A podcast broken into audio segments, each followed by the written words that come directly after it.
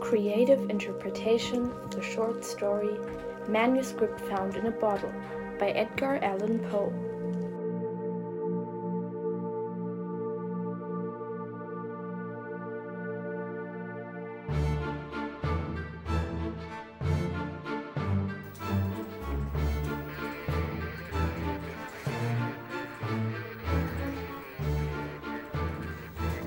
Lydia Green, Investigator, Federal Criminal Police Office.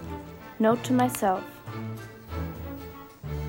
This report to my supervisor about a message in a bottle I found on the beach at Poti on the Black Sea is undoubtedly the most unusual story of my career.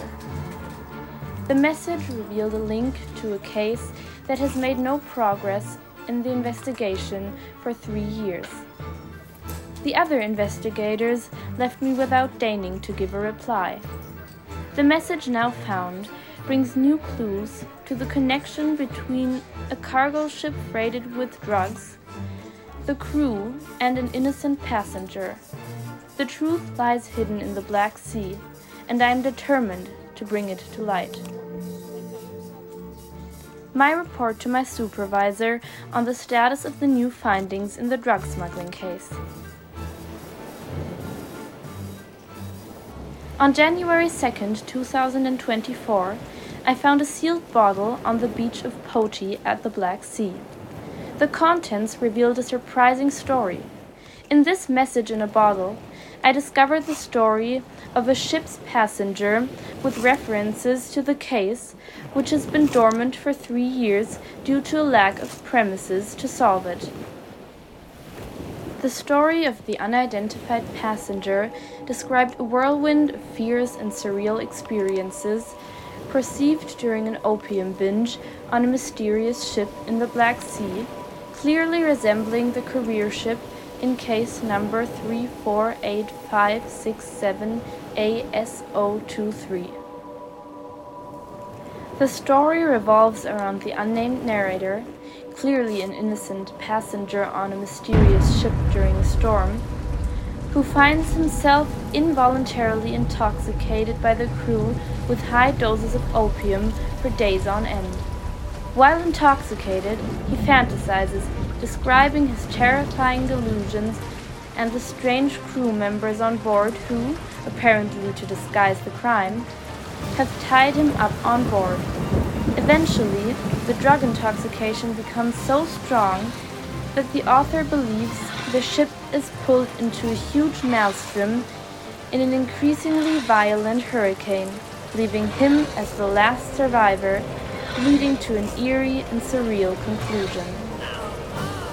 It was certainly not a case of self induced drug intoxication. The passenger's report, on the other hand, mentions several times an old Swede who might have been the perpetrator.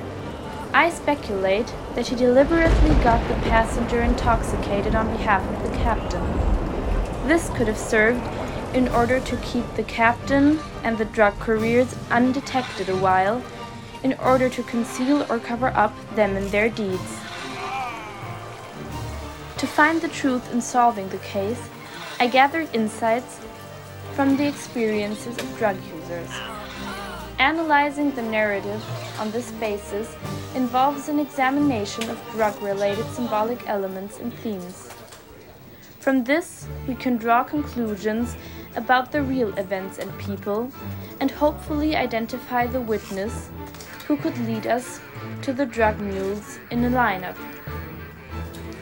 The Federal Criminal Police Office must now once again devote resources to deciphering these connections and shedding light on this terrifying case.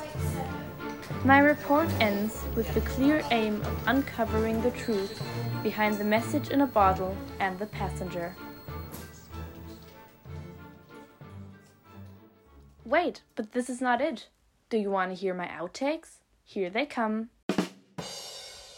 Creative interpretation of this short.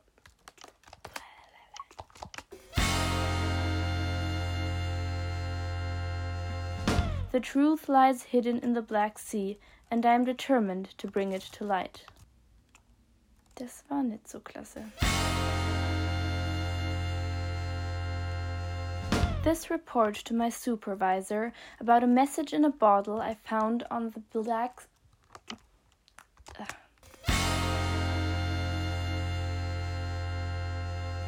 This could have served in order to keep the captain and the drug couriers undetected.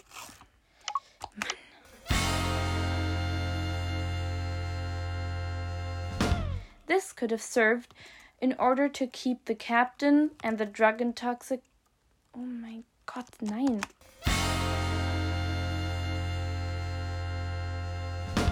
Analyzing the narrative on this basis involves an examination of drug related symbolic elements.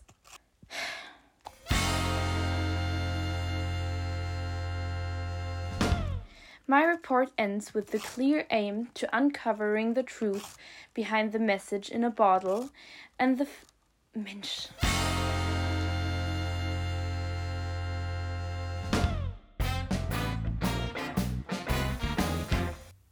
This was an audio play by Yuli. Thanks for listening.